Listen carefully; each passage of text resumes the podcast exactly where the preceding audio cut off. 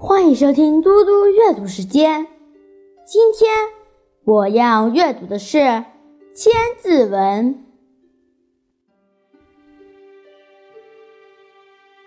横公匡和，济弱扶倾，移回汉会，说感武丁。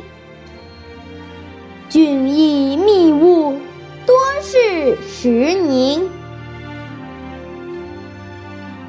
齐桓公匡正天下诸侯，打着帮助弱小、拯救危亡的旗号。汉惠帝做太子时，靠齐礼济财，幸免废绝。商君武丁感梦而得邪相复说，贤人的勤奋谨慎，换来了国家的富强安康。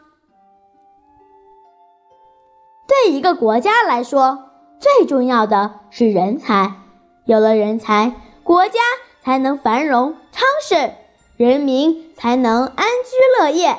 有了人才，哪怕他并不出力，也是一种震慑。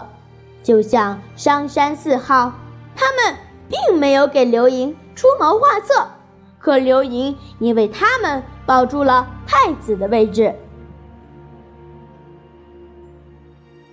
我现在来为大家讲一个故事：齐桓公任用管仲。春秋时期，齐国发生内乱，齐襄公被杀死。当时，管仲和鲍叔牙分别辅佐公子纠和公子小白。小白在鲍叔牙的帮助下抢先即位，就是齐桓公。齐桓公即位后，请鲍叔牙出任宰相。鲍叔牙却说：“您想要把齐国治理好，就必须任用管仲来当宰相。管仲有五点比我强：宽以从政，惠以爱民，治理江山，权术安稳，取信于民，深得民心，制定礼仪，风化天下，审治军队，勇敢善战。”齐桓公听从了鲍叔牙的建议。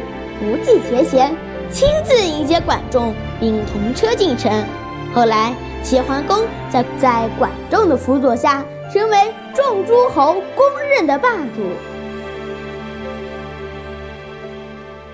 谢谢大家，我们下次再见。